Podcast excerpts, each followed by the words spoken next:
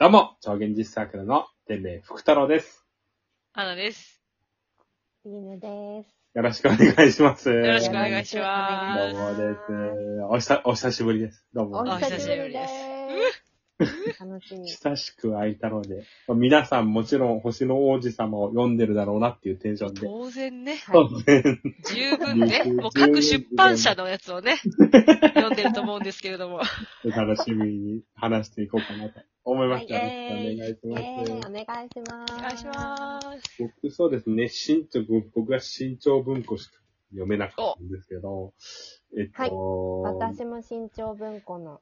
私だけ、えー、文集文文庫です。文春か。文春文庫です。これでも久しぶりに、多分何回か読んでるんですけど、うんうんやっぱ久しぶりに読んでて、うんうんうん。やっぱりその、どうしても僕の前の感覚としても、やっぱりなんか、その、理想的なことを書いて、理想論的なことを書いてるなっていうニュアンスが、どうしても感じてたんです。感じたんですね、まあ、今回も。でもなんかいろいろリニュさんとかから話を聞いたりとか、自分で調べていくうちに、た。やっぱりどんどんどんどん、この、サン、サンデク・ジュペリさん。うんサンこの人の生涯とかを考えたときに、やっぱりそれだけじゃくくっちゃいけないんだろうなっていうのを改めて感じまして。まあ、これが、あのーもうちょっと一応振り返ると、このフランスの人で、ナチス、ドイツが攻めてきて、えっと、フランスを亡命して、えっと、アメリカで戦ってる中、アメリカで戦っていく中で書いていた作品っていう感じみたいなんですよね。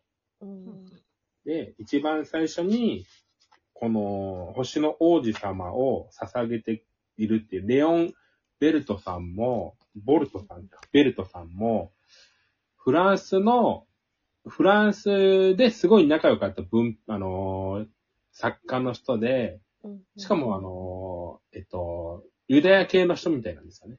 うんうん。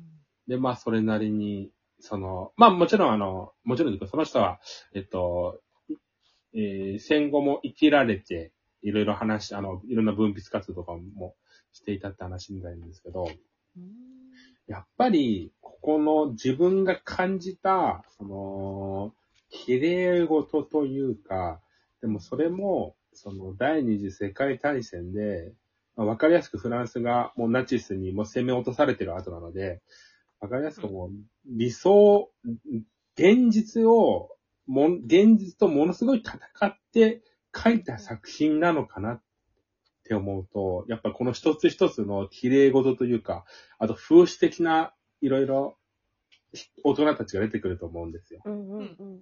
これも、やっぱりその戦争であったりとか、もっと、もしくはもう戦争じゃなくてももっといろいろ汚い大人たちに対しての、もっと直接的なメッセージなんじゃないのかなっていうのを、改めて見て感じましたね。だからその、いわゆるその、チャップリンが独裁者、ヒトラーを、ヒトラーに対決するために独裁者っていう映画を描いて、ヒトラーをめちゃくちゃ馬鹿にして、えっと、ヒトラーもしかしたら悪い奴かもしれないみたいなことを変えてたように、うんサンジュグペ、ジュペリさんも、あの、やっぱり何か戦ってたんじゃないのかなっていうのを改めて読んで感じましたね。そんな作品、ちょっと具体的なところ引用しなくて申し訳ないんですけど、そんなことをふと感じたりしました、僕自身は。ほー、なるほど。なんか、背景の時代とか、まあ、うん生き方を知ることで、なんか、うん切実感が切実感。物語の後ろからこう立ち上がるというか、うん滲み出るというかう。んうんうんうん。ほやっ主人、主人公というか、えっと、まあ、王子、あの主人公ですか？王子様の、その、ことを発見する子も、一番最初は自分自身の絵が、なんか、みっともないとか、そんな感じで描けなくなっちゃったけれども、それ、あの王子様に会って描けるようにな、なんかそんな感じがどんどんどんどん変わってきたというか、そうじゃないかもしれないみたいなことも、やっぱ自分自身にサンジェク・ジュペリさんが自分自身に言ってたことなんじゃないのかなっていうのを、ふと感じたりしましたね。うんああ。なんか、私のこの、えー文春バージョンのはい。役をされているのは倉橋由美子さんっていう方なんですけど、はい。その方の、すいません、ちょっとここで、役者後書きに書かれている、その人の解釈が、はい。うんなんか今、テメさんがおっしゃったことにすごい多分近いことで、うんこの、えっと、なんだろう。何？パイロット？うん。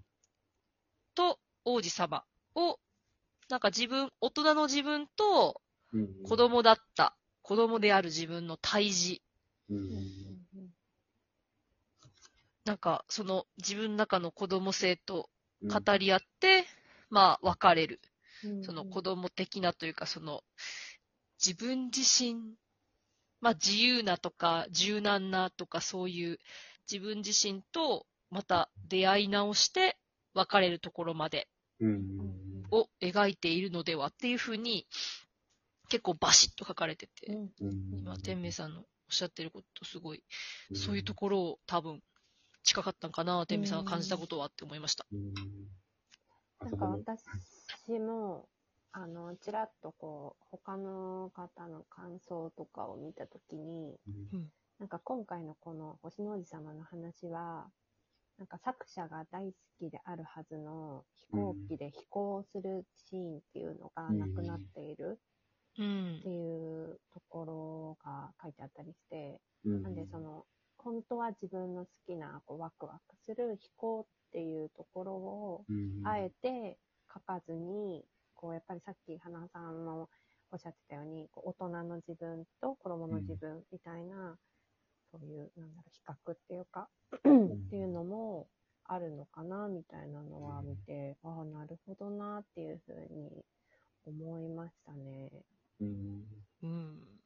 あとこのいろいろな星に行って、いろいろな大人たちというか、うん。まあ、風刺、風刺的に書いている大人たちがいるんですけど、うん。やっぱりその大人になってというか、改めて見ると、まあその大人たちも、まあなんか僕自身は昔はなんだこいつはみたいな感じで、割となんかに憎めるくらいな感じだったんですけど、うんうんうん。今見るとそんな憎めないというか、あ、わかりまああ、うんなんかこう、自分もかもな、みたいな部分があったりとか。す。うんうんまあ、しょうがないよな。って思った。あとそんなめちゃくちゃ悪いことをやってない人の方が多いんで、まあ全員が全員ってわけじゃないですけど、うん。なんかまあ、うーん、なんかこれ風刺で書いてて、すごい、うんだから、作者自身はどちらかというと、王子様っていうよりもこの大人側だったんじゃないかなと、なんか気持ちを丁寧に書けるんじゃないのかなっていうのをふと感じたりしましたね。うーん、そうですよね。なんか、悪人じゃないんだけど、うん何かこう、失ってしまったんかな、みたいな。なんか自分も含めて、それを否定しきれない自分のう、んなんか、ところも俯瞰しながらっていうところなのかもしれないですよね。なんかそう、憎めないんですよね。わかるなんか子供の頃は、まあ、子供の頃は、私はあんまり子供の頃これ読んでピンときてなかったんで、うんちょっと前は、こう、わかりやすく、そうね、確かにねって思ったけど、悪いよねって、こういう大人ってねって思うけど、なんか、それをね、完全否定はできない自分もいるなって気づきましたね。すごいわかります。うーん。うんやっぱだからこの、そうですね。だから亡くなられちゃってたから、だからこの後、どんな作品を書いてったんというか、いろいろ注釈でいろんなことを残して欲しかったなっていうのあーを改めてなるほど、作者のね。作者もすぐ亡くなっちゃうので。うんうんうんうんなんか、そこも、なんか、テミさんがおっしゃったみたいな、この作者の生い立ちも含めて、うんなんか、いい表現かわからないけど、こう、なんか伝説になったみたいな、本当に。だと思いますね。ね。幻のような、うん。なんか、物語のような存在ですもんね。うん。うん。うん。そうですねうん。うん。こう任されてる感もありますよね。うん。うん。うん。そん。な、そん。なことを思う作品でしたね。なのではあちょっと、まあ、これは、行間がやっぱりおおあ多く感じたので、作品でも。うんうんうん確かに何度も読み返してみて、いろんなことを感じてみる、み、見てみたいなっていう作品ですね。まあ、絵本、絵本っぽいんですけど、絵本よりはちょっとやっぱ難しいので、そうですうんうんうね。ん。何歳頃に読んでいいっていうのは難しいんですけど、うん、そうですね。なんか、それこそ多分私たちがそうであるように、何回も読むのでいいのかなって思いますね。これっていう時期が決められない？うんなんかでも子供の時に一読して、うんなんか分かったような分かんないような話だなって私は多分思ってたんですけど、なんかその程度の、なんかフックがあってもいいかなって思いますそうね。ですね。すごい共感、同感です。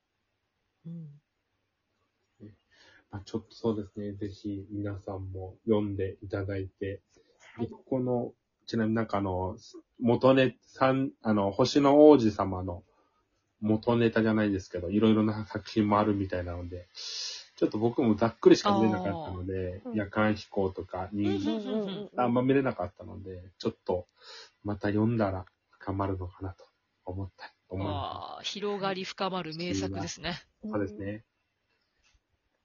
そんな感じです。ちょっと時間うまく調整できてないんですけれども。はい いい感じで。